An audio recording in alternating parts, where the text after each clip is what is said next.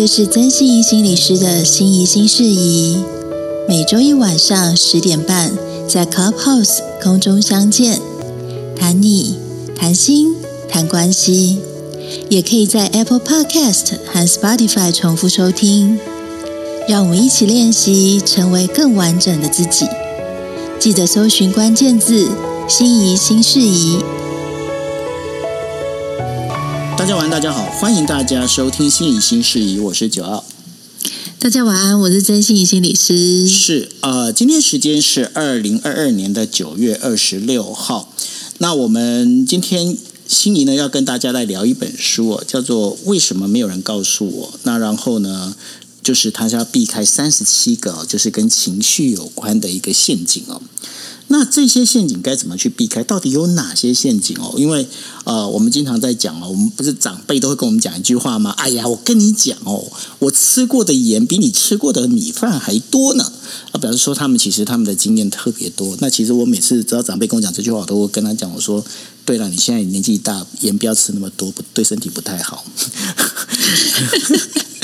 好啦，我就是会应催应激啊，那怎么办？真的，真的，这就是我的个性啊。好啦，那心仪，你告诉我们为什么要跟大家介绍这一本书呢？这本书这时候在推出来的时候，反而是那个 Sandy 先给我看到，因为他有看到这个目录，他觉得蛮好的。那我自己蛮喜欢的，我就自己就自己买了电子书来看。那看了以后，我觉得有很多，哎，为什么会有一个杂音？你有听到吗？还是回音？应该是对，是是是回应，应该是你那边回。好，呃，因为最近大家可以发现说，有些书其实还蛮流行的，就是像我们陆续介绍几本书，都是在教大家在面对生活中的困境的时候，你有哪些方法可以想。跟你有哪些方法可以帮助自己？那像之前我们介绍的几个，比如说像韩国精神科医师写的，跟今天这一本书也是很类似的，就是这本书它是用三十七个练习来帮助我们面对生活中里面会遇到各式各样的困扰，所以他用为为什么没人告诉过我这个当成开头，我觉得蛮好的，就是。呃，从小到大，我们学了很多的技能，我们会呃国语，我们会数学，我们会有很多知识，但是，怎么样避免？自己掉到一个情绪的问题里面，其实不见得有很多人教过我们，吼，所以其实都是后天学习的。那在开始今天讨论这本书以前呢，其实我想用一个听众的分享来作为今天的开头，吼。那有一次，有个听众就就在听完 podcast 的时候，就私讯我，他告诉我他的困扰，吼。他的困扰，因为我们在呃线上没有办法用这种呃粉砖来代替咨询，因为也没有办法代替。咨商，院这个是在医事法里面，其实规定我们没有办法这样做。但是我可以把这样子的听众化为是一个节目，来用一种探讨的方式来跟大家分享。吼，那这个听众是这样说的：吼，他说他一个人的时候就是很容易恐慌。那怎么样的恐慌呢？他其实知道他自己身体并没有怎么样，但是他就是突然，比如说天色暗下来的时候，或是天或是天气突然变的时候，他突然觉得说：“哎，天气变了，可是我现在在家只有我一个人呢。”他就开始想到：“哎，我一个人等下要遇到什么样的事情？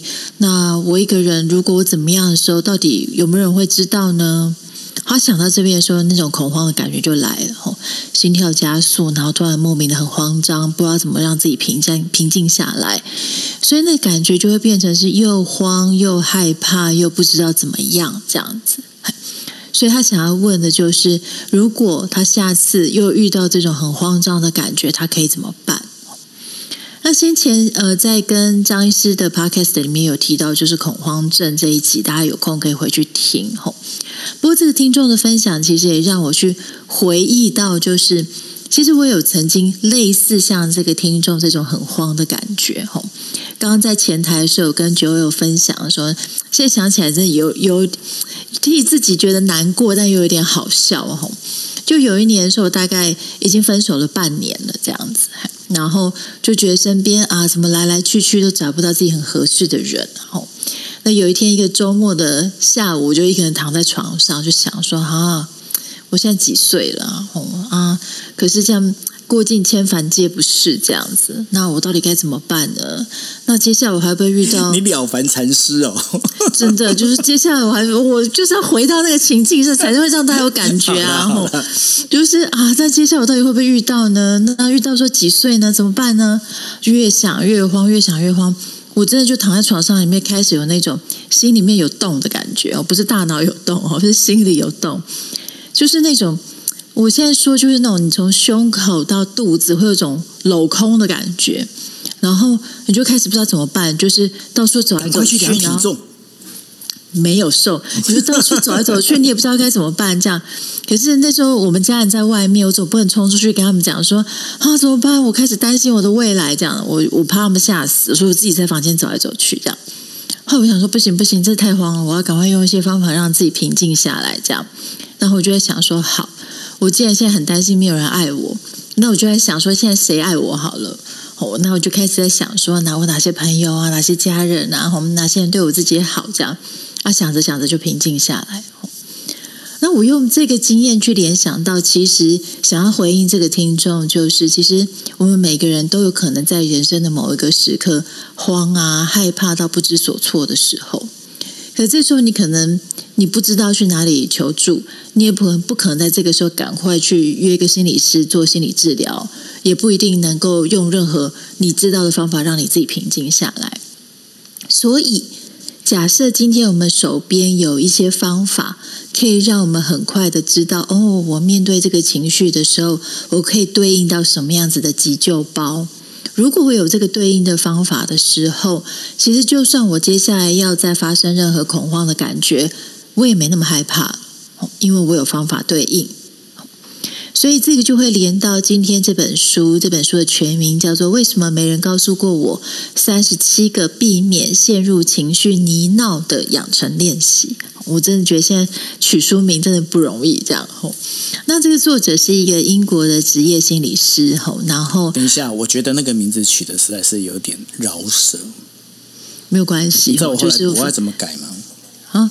我我自己我自己在，你干嘛改人家书名？没有没有，我在 podcast 当没有啦，我我只是把标题改了嘛，因为因为你上面写那个泥淖那些，那因为我在 podcast 的，我自己要写一个 podcast 的名字嘛，对不对？哦，嗯，我把它改成是带你避开三十七个情绪的坑，你看。多么铿锵有力！好了，你继续。这还蛮好笑，你那坑还蛮好笑。然后，这个英国的职业心理师，我有把他的 IG 分享在我的线动里面。吼，那他真的就是一个呃网红心理师，他的 IG 有一百一十一万人追踪。然后，另外他有 YouTube 跟 TikTok 这样子。那大家可以看到他的影片里面就蛮有意思，就是他尽量让他自己的影片做的有趣，这样子。嘿 Julie Smith，他的影片里面假设他今天想要形容情绪的效果，他可能拿了一个墨水跟一个白开水，然后我分享那个是他介绍我怎么样就是避免我自己进入一种灾难化的思考，他就会拿一些形体上面的示范，吼，所以不会让人家觉得他的影片很枯燥，所以大家可以有空去看，就是他的一些分享。那这些分享一样都集结成书以后，来告诉大家说，到底我们哪些方法来帮助自己？那三十七个听起来很多，但是这本书里面分成了八大部分。那八大部分包含：第一个部分是认识你自己的情绪跟低潮期；第二个部分是怎么样让自己有动力；第三个部分是改变你痛苦的情绪。那接下来分别是哀悼、自我怀疑、恐惧、压力。跟最后一个是我怎么样过着让自己感觉到有意义的生活，所以这铺陈我觉得还蛮有意义。就是它第一部分就是先教大家怎么样认识情绪，跟认识你的低潮期，这样吼。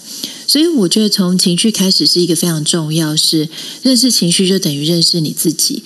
认识你自己之后，你才会知道你怎么样去避免你的情绪来影响你，让你的生活变得更顺利，这样吼。所以我才会说，现在真的蛮流行这些把心理学的理论集结，这样，然后集结起来以后，就可以帮助大家处理自己人生里面的问题，这样子吼。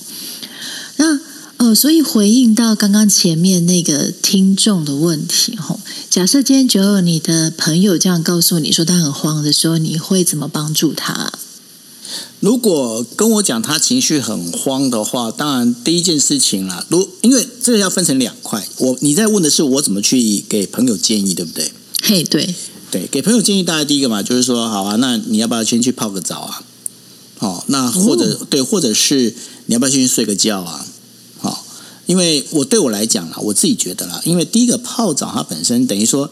我我不知道哎，对我来讲，我我很喜欢在泡澡的时候去想事情，然后让自己 reset。为什么呢？因为对我来讲，我觉得那个泡澡有一点点好像回到了妈妈羊水里头的那种感觉，让让自己就是说，哎，整个你在水里面，而且你可以听到水声。那当你今天你如果真的是觉得好闷、好闷、好闷的时候呢，你就把整个头沉到那个等于说浴缸里头，然后。不噜不噜，然后再起来一下，那这样子你会觉得说，哎，那种感觉，我觉得那是一种 reset，一种仪式哈，这是一个。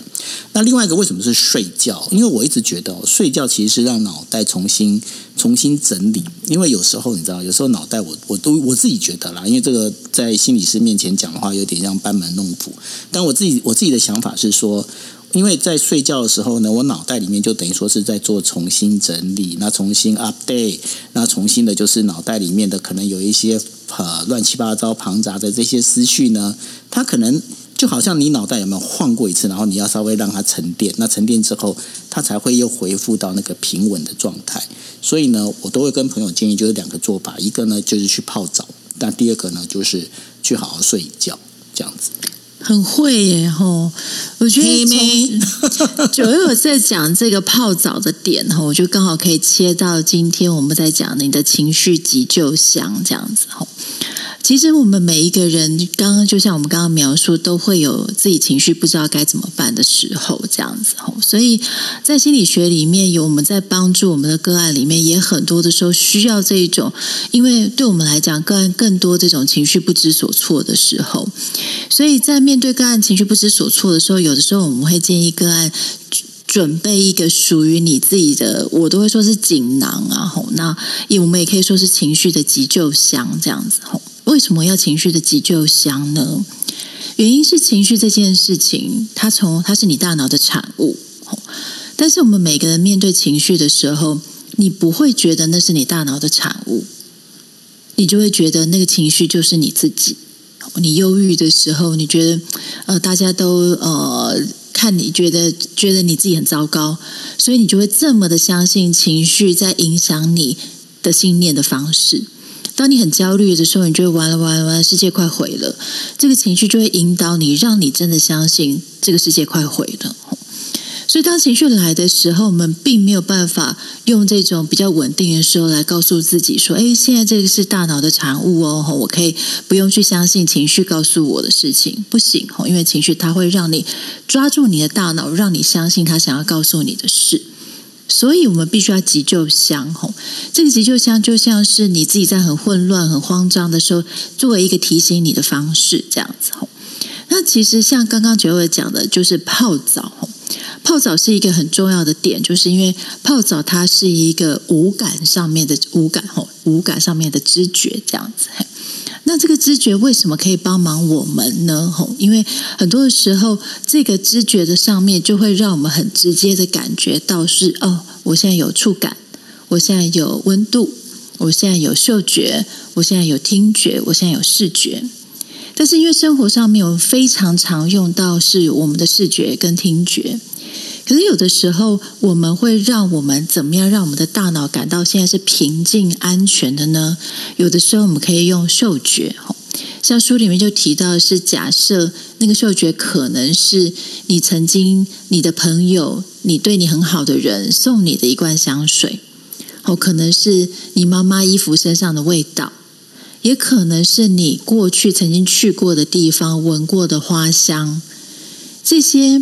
我们的大脑里面，虽然我们大脑里面常常会记得一些负向的记忆，但是也因为我们的大脑可以记住一些事情，所以我们过去曾经觉得很平静、很安全的身体记忆，它也会顺着这个无感的方式记录在我们的记忆里面。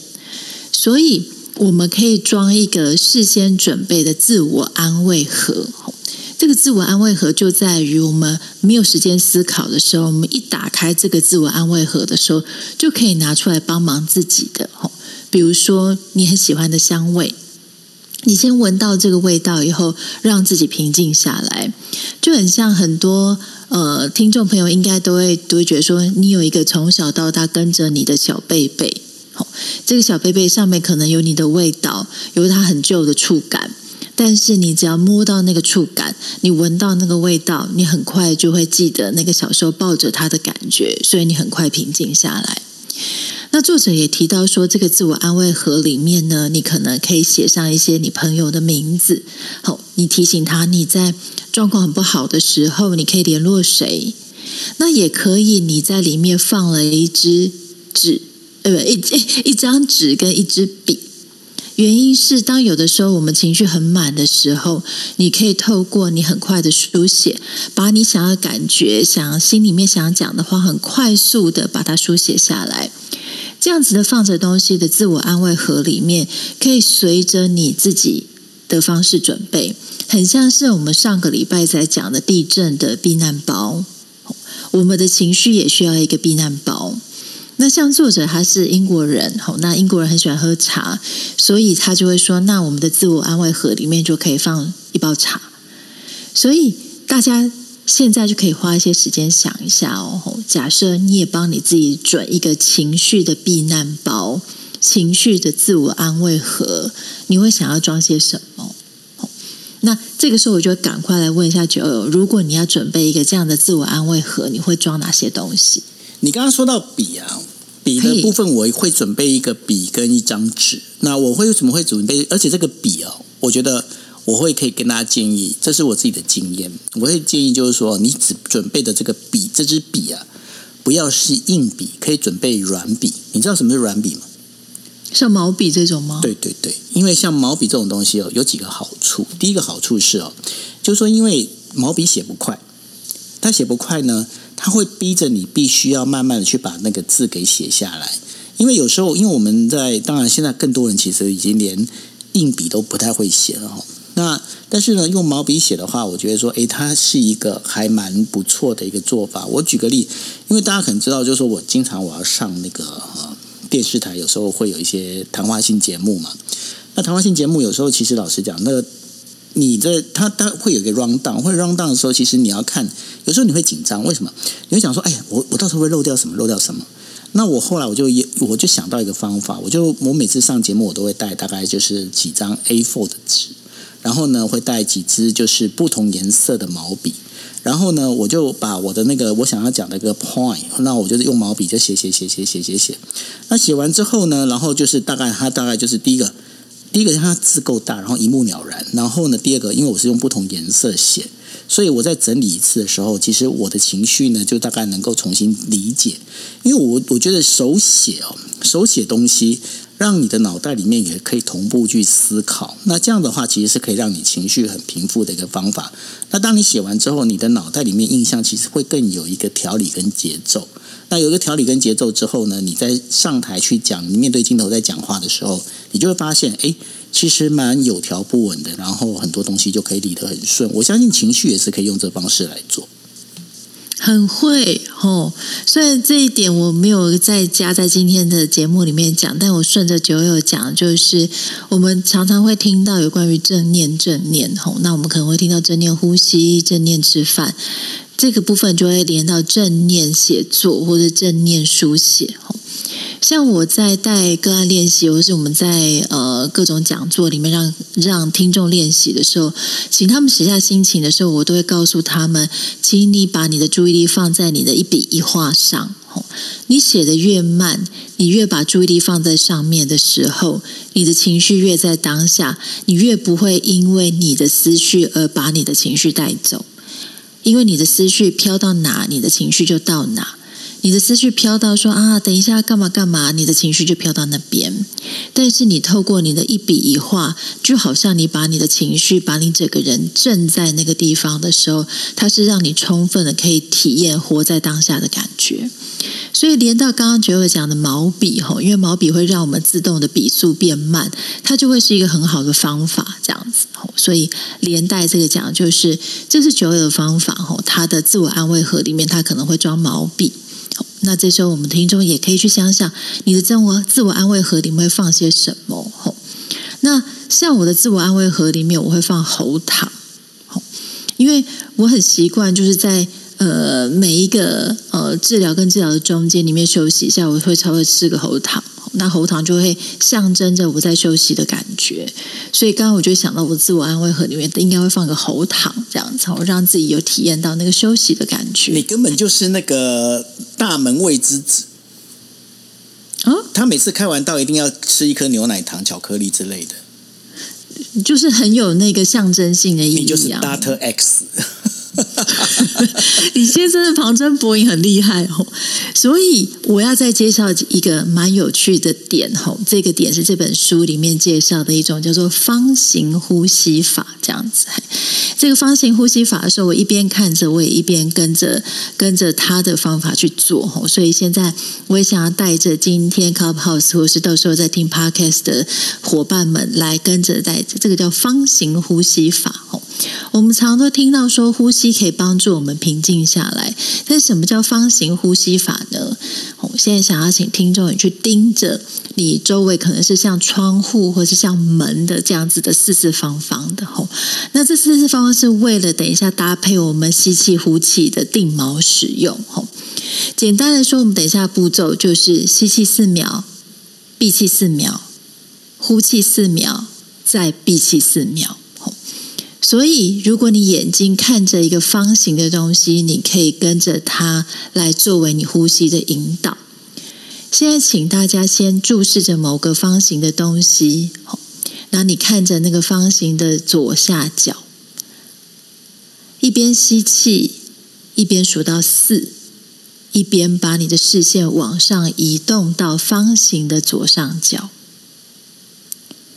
接下来，请你一边。闭气四秒，一边闭气的时候，一边把你的视线沿着方形的顶端移到右上角。接下来，请你一边呼气，一边数四秒，一边把你的视线往下移动到方形的右下角。接下来，请你一边闭气四秒，慢慢的顺着。视线回到方形的左下角，所以透过这四方形，你会经历吸气四秒，视线移动；闭气四秒，呼气四秒，再闭气四秒。那这个方形纯粹只是帮助你引导。如果你可以透过你自己数秒数，你就可以把注意力放在呼吸上的时候，你不一定要注视那个方形。那如果你试了一阵子，你觉得并没有什么样的作用，没有关系，你就继续做，因为这可能不是你平常呼吸的习惯。你需要让你是身体有时间，吼，你的身体需要时间，你才会适应；有身体需要有时间，你才会放松。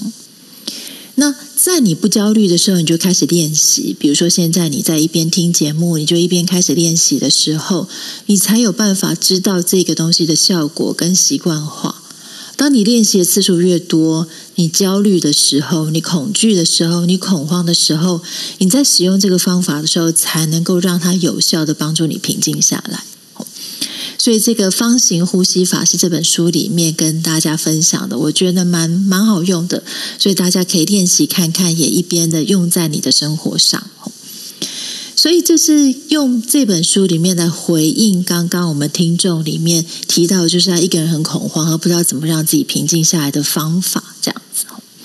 但是这本书它其实不止分享这个哦，他分享一个我在这刚刚前面那八大项目里面，我觉得很重要很重要一部分，就是我觉得现代人很容易出现的状况，就叫做自我怀疑。现在 Clubhouse 没有那种举手的功能吼，而我觉得自我怀疑真的是现代人很容易出现的情况。比如说我们先前有介绍过的冒牌者效应吼，其实都是在这个时代下里面会出现的产物。也就是大家越来越有可能去表现自己吼，你随便打开任何讯息，你就发现过得好的人、厉害的人越来越多吼，那越能够表达自己是谁的人越来越多。可是如果我们在这个状况之下，我们心里面常常很多的批判、很多自我怀疑的时候，我们就会在这个讯息之下变得更不知道自己是谁。所以我会特别把这个自我怀疑拿来今天的尾端再来跟大家分享一下，也顺便让大家知道这本书可以知道的更完整。所以面对我们有自我怀疑的时候，通常会怎么办呢？吼，我们什么时候会自我怀疑？就可能包含是你看到别人过得很好，包括看到别人很成功，你自己不成功的时候，也可能是包含别人给你一些负向的回馈，别人批评你的时候，你觉得自己真的糟糕的不得了。那遇到这种自我怀疑的时候，我们可以第一点，好提升自己的羞愧复原力。什么叫羞愧复原力？就是我们可能会有有时候觉得很丢脸，做错事、讲错话、事情做的不够好。我们想到这种感觉的时候，就觉得很糟糕。但是在这个时代里面，我们需要让自己从这种羞愧的感觉复原。那有些人就会说：“哎，那我让我自己不羞愧，是脸皮变厚吗？”吼。不是哦，吼是让你比较能够快从别人的批判或是自己的批判里面复原。那怎么样去提升自己的羞愧复原力呢？吼，书里面其实写的蛮多，但是我把它整理一下，把它整理成三点。第一点就是你要知道这个羞愧感，搞不好其实跟着你很久的，到底是怎么来的？哦可能是你很早以前，你面对批评的时候，你就无力抵抗，或是你面对批评的时候，你回到家想要寻求安慰，别人再给你一脚，说本来就是你的问题。所以这种羞愧感，或是自己里面的自我批判里面，这个声音跟着你很久了，请你试图从这种感觉里面去挖掘，它到底跟着你多久，从什么时候来的，跟怎么来的。第二个部分是，假设你的羞愧感从别人的批判来的时候，请记得停下来想一下，别人的批判是不是属实？别人是不是根据了一些他自己的想法，或是一些以偏概全的念头，就把这样子的帽子扣在我们的身上？别人的批判是不是属实？第三个是，如果我们今天受到批评之后，我们要用什么样的方法来对待自己？我们常常就想说啊，都丢脸哦，糟糕哦，怎么被人家这样讲啊？或是，亦或是你一直骂别人说啊，你看啊，他都是这样子，这是不是正确的方法对待自己呢？其实这些方法都不见得能够帮助我们把我们的羞愧复原力变高。真正一个正确的方法，书上介绍的是，它有一个蛮好的概念分享给大家，就是我们心里面其实都有一个批评自己的声音。所以，当这些觉得自己不够好，或是别人的批评而来的时候，这个内在批评者就被这些声音给唤醒。那这个内在批评者，我们可以把它想象成是一个住在我们心里的人。那这个内在批评者，我们可以去想象他到底怎么跟你说话，他怎么影响你的？我，可能是不是都叉着腰骂你说：“你怎么那么弱啊？我都几岁了还这么弱？”哎。可是他为什么要骂你？他的目的到底是什么？他到底是希望我们更烂，还是我们曾经觉得我们骂一骂自己，我们会变好？因为从小到大，我们都学习说我们要从呃谦虚，我们要学习呃从过失中再让自己更好，所以我们已经很习惯在用骂自己、批判自己，想要让自己更好。诶，可是长大的时候发现这声音好大哦。大到这些声音有时候一来的时候，我没有办法让我自己更好。诶，我只是觉得越骂越自己很糟。所以，我们透过这个自问自答的过程，你会发现，原来这个内在的批评者本来是希望我们能够更好的。可是，当他越来越强大的时候，他已经骂到我们体无完肤的时候，他并没有办法让我们变好。然后，最后我们可以再问问看自己。如果我一整天二十四小时都跟这个内在批评者处在一起的时候，我们到底真的有办法变好吗？还是我们真的越来越低潮？我们越来越觉得没有自信，越来越觉得看不到自己做的事情。所以，当我们把这个内在批评者很具体化的想过一遍的时候，我们就跟这个内在批评者分开了。因为我们看到他的全貌，看到他的样子，我们就不等同于他，他也不等同于我们。我们就有机会让我们自己跟这些批评自己的声音分开一点。我不等同于那些声音，那些声音也不等同于我。然后我开始去练习成为自己的朋友。先前大家如果还记得，就是我们在讲自我关怀这个点，就是 self compassion，很重要的就是把对待自己就像对待别人一样的方式的对待。你对别人有多关心，多会鼓励人，你就拿这样来对待自己，把你自己当成自己的朋友来鼓励自己。诶，其实这些批评里面有哪些东西我可以买单的？哪些东西我可以拿来让我自己更好的？哪些东西比较像是我真的觉得好丢脸哦？所以那个丢脸的感觉把我缠身住了，我不知道该怎么办。但其实有一部分声音我可以拿来仔细想想看。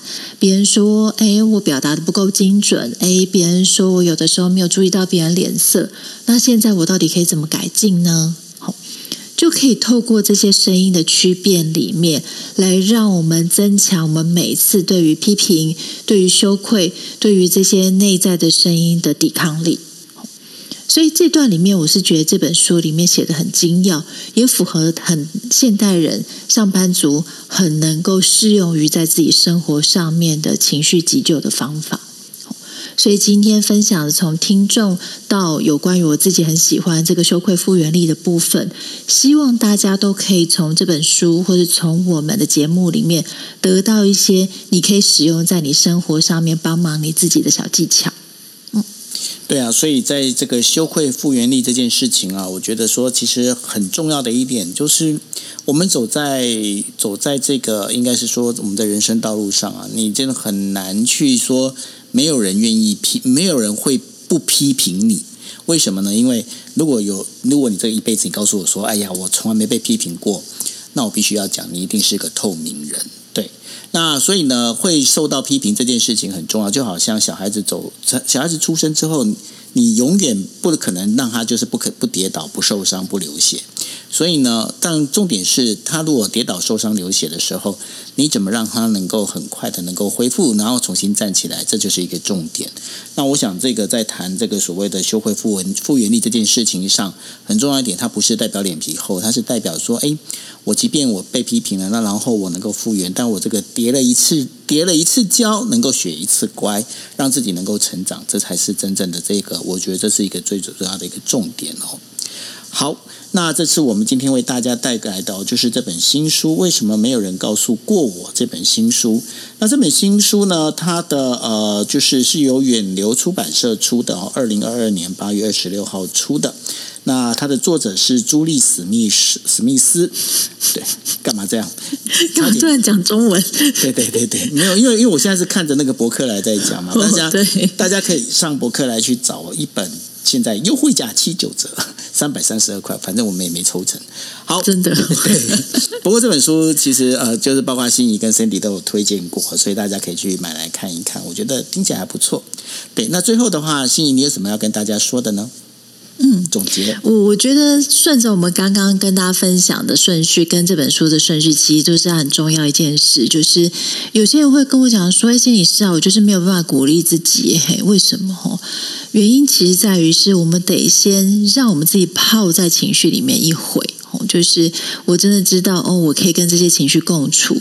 我练习接纳这些情绪的时候，你发现这些情绪没有办法那么伤你，你接下来要自我鼓励才能够做得起来。所以这也是我们在刚刚在分享说，我们怎么样先让用这个自我安慰盒把我自己情绪稳定，接下来我才能够去面对外在一些对我的批评的声浪，跟我心里面批评我自己的声音。那一样跟这个书的顺序一样，我们都练习接纳自己的心情，接接纳自己的缺点，再来怎么样过到让自己的生活变得更有意义。所以这个顺序其实很重要吼，也期待大家在看很多心理励志书里面的时候，都根据一个很大很大的重。点，我们不是要把自己改变成一个完全自己不像自己的人，而是真实如实的去知道我自己有什么好的，我自己不喜欢的，我自己觉得在什么地方很脆弱的，真实看到自己之后，我才能够从这个最原本的自己去做一些改变。嗯，好哦，那这就是今天为大家带来的，就是心仪新事宜。我们介绍新书，为什么没有人告诉过我？同样的，在节目最后呢，要麻烦大家帮我们一个忙，什么忙呢？就是说你现在，也许你现在在听 Clubhouse，那麻烦往往这个房间上头啊，点击一下那个心仪新事宜的这个 Podcast。